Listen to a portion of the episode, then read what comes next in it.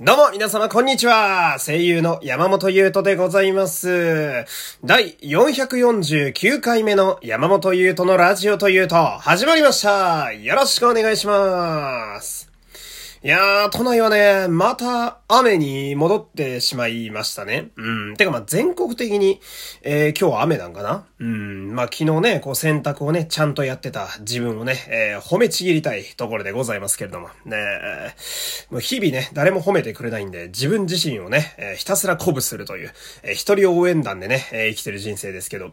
まあ一人暮らしだとね、あのー、まあデイリーミッションと言いますか。うん。家事やら何やらを当たり前ですけど、全部自分ででこなさなきゃいけないのでね。うん。まあ、天気がこう、変わったりなんなりに対してはめちゃくちゃアンテナ張るようになりますね。ねうん。まあ、そりゃラジオでもこうしてね、天気の話増えますわって話なんですけれどもね。うん。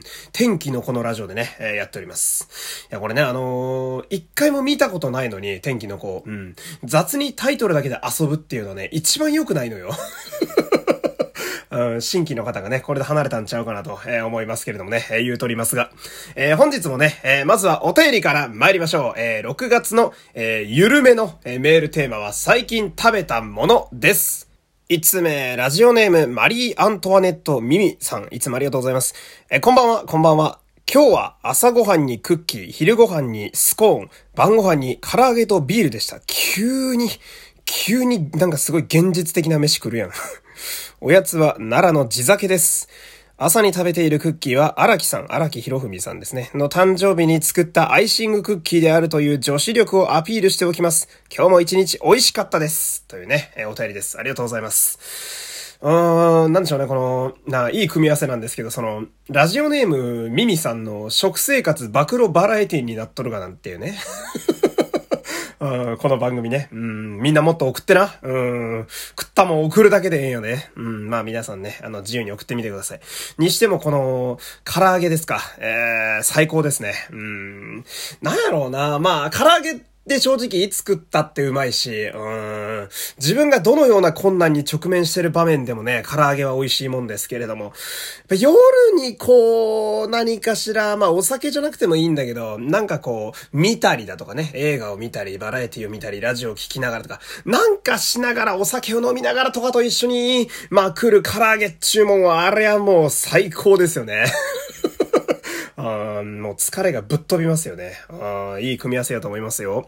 えー、じゃあ次、えー、ラジオネーム通りすがりの宇宙人しぐれさん、ありがとう。山本さん、こんにちは。こんにちは。メールテーマで書けそうなものがありましたので、お送りいたします。うん。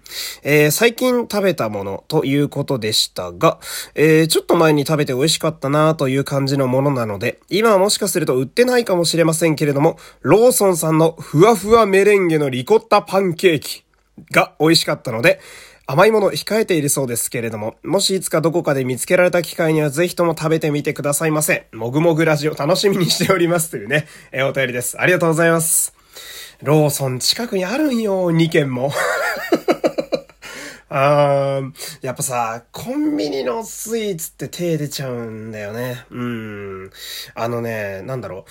まあ、近くに、私の家の近くやと、ファミマとローソンが同じぐらいの位置にあるんですよ。で、ファミリーマートさんはそんなやらないんですけど、ローソンさんが、なんやろうな、スーパーみたいに、あの、時間が経つと結構値引きバンバンやってくれるんですよ。えー、で、なんやろう、まあ、あの、やっぱコンビニって、なので24時間、えー、空いてるわけですから、賞味期限が結構切れたものがたくさん置いてあるわけですよ。もちろん破棄とかなっちゃうと思うんだけど。うん。で、近くのローソンはさ、スイーツとかをさ、すぐ全部50円引きとか100円引きのシール貼ってくれるんすよ。えー、だからね、探しに行こうかな。ちなみに昨日ケーキのお便り読みましたけれども、あの夜ちっちゃいケーキ買いましたね。あ久々に食べる甘いもんってめちゃくちゃうまいよね。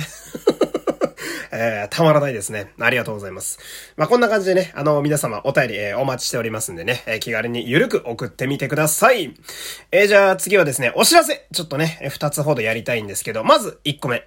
えー、今日からですね、まあ、一つちょっと決めたことがありまして、えー、ラジオトークでね、あの、ギフトっていう、まあ、ポイントっていう無料のポイントで送ることもできるし、あの、投げ銭として私に送ってくださる方もいるんですけど、その、ギフトっていうものを送ってくれた方がね、結構いらっしゃるわけですよ、直近やと。うん。あの、投票以来、すごく送ってくれる方多くて。で、そう、ギフトを送ってくれた方に、せめてね、なんか感謝を込めてなんかしたいなとずっと思ってて。うん。で、その、これ選挙の時にもやってたんですけど、送ってくれたリスナーのラジオネームは、全部このラジオで読んでいこうかなと。えー、思います。なんで、まあ、今日からですね、えー、今日この回から、えー、皆様のお名前をちょっと読んでいこうかなと、えー、思いますんで、まあ、ふるって、えー、ギフトの方送っていただければなと、えー、思います。で、ギフトについてるメッセージはですね、まあ、読むかどうかは正直ラジオの尺次第でございます。えー、私が喋ること全然ない日は多分読むかもしれません。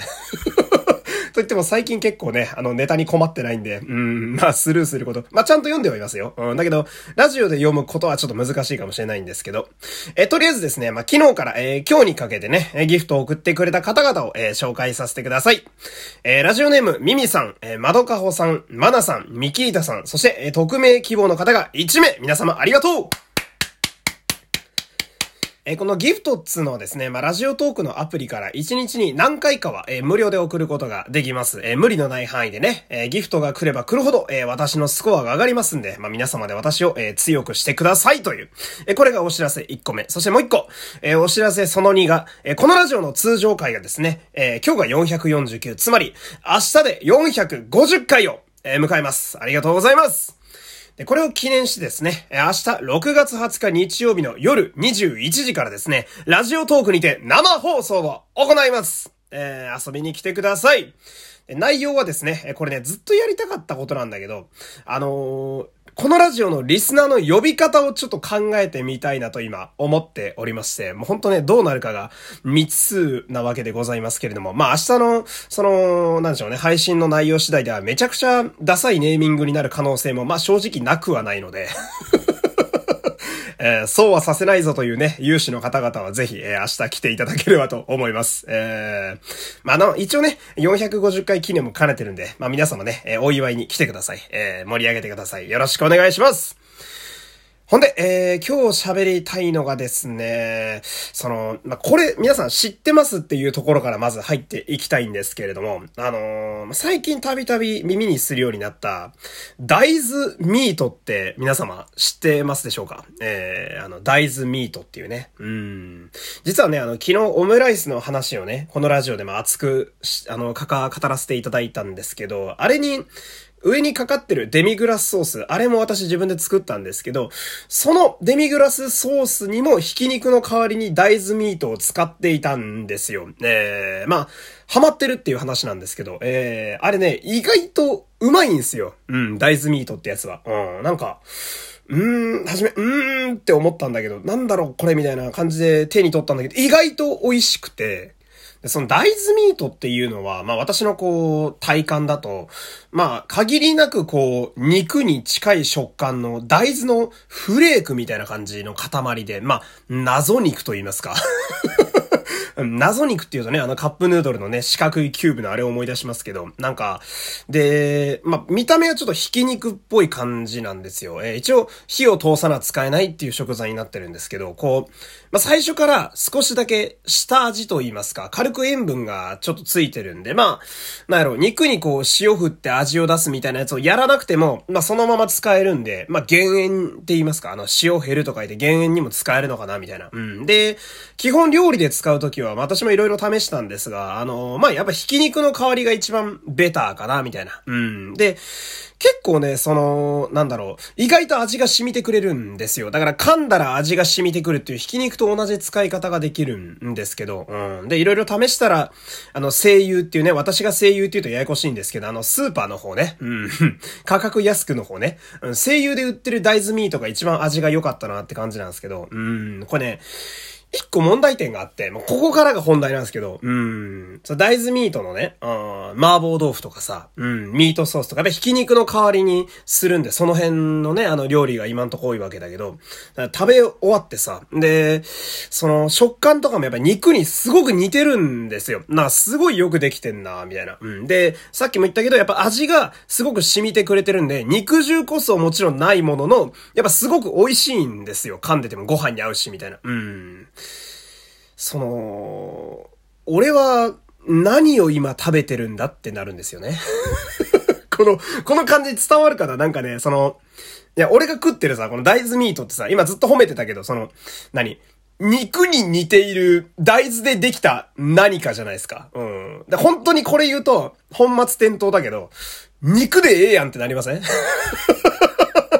うん。で、それ言ったら終わりなんだけど、うん。大豆を、あの、使った高タンパクっていうのが、まあ、売りなわけなんだけど、うん。やっぱその、要は、肉に限りなく近く加工された大豆でできた何かなわけじゃないですか。えー、で、栄養素も肉の種類、ある肉の種類と比べれば、効率よく栄養素も取れたりなんかするわけですよ。高タンパクなわけだから。うん。なんか、その、何かの食品を加工して、形を変えた上で、栄養素も元々のその似せたやつよりも効率よくなんか取れる何かって、な、よくわかんない物体って、めっちゃディストピアやんと思って。な、なんていうのその あの、SF 映画とかでさ、限りなく無駄が削ぎ落とされたディストピアの真っ白な世界でさ、配給みたいに出てくる四角いキューブとかがさ、なんかあの、昔の SF 漫画とかであったけど、あれじゃんとか思って。うん。なんか、家で食い終わった時にさ、なんか、よくわからん加工されたもん食って、喜んでんだな、俺とか思っちゃって。うん、なんか、美味しいんだけど、美味しいしハマってるんだけど、食べ終わった後になんかすごい寂しくなるんですよね。何なんでしょうあの感覚ね。うん。そのなんか食べ終わった、いや美味しいんだけど、うん、なんか謎の無料な感じというか、虚無感が襲ってくるっていう、うん、不思議な食べ物だったと。えー、なんか二日連続こう食べ物の話に なってしまってね、うん、いつの間にこう食いしん坊グルメラジオに進化したかわかんないですけどね、まあ路線変更かもしれませんが、うん、いや私はそのグルメ系の話を熱心にするにちょっと体格に説得力が足りないんですよ。うん。まあでもね、今日も楽しく話せたと思うんで、え最後までお付き合いありがとうございました。え山本優斗でした。また明日さよならよなら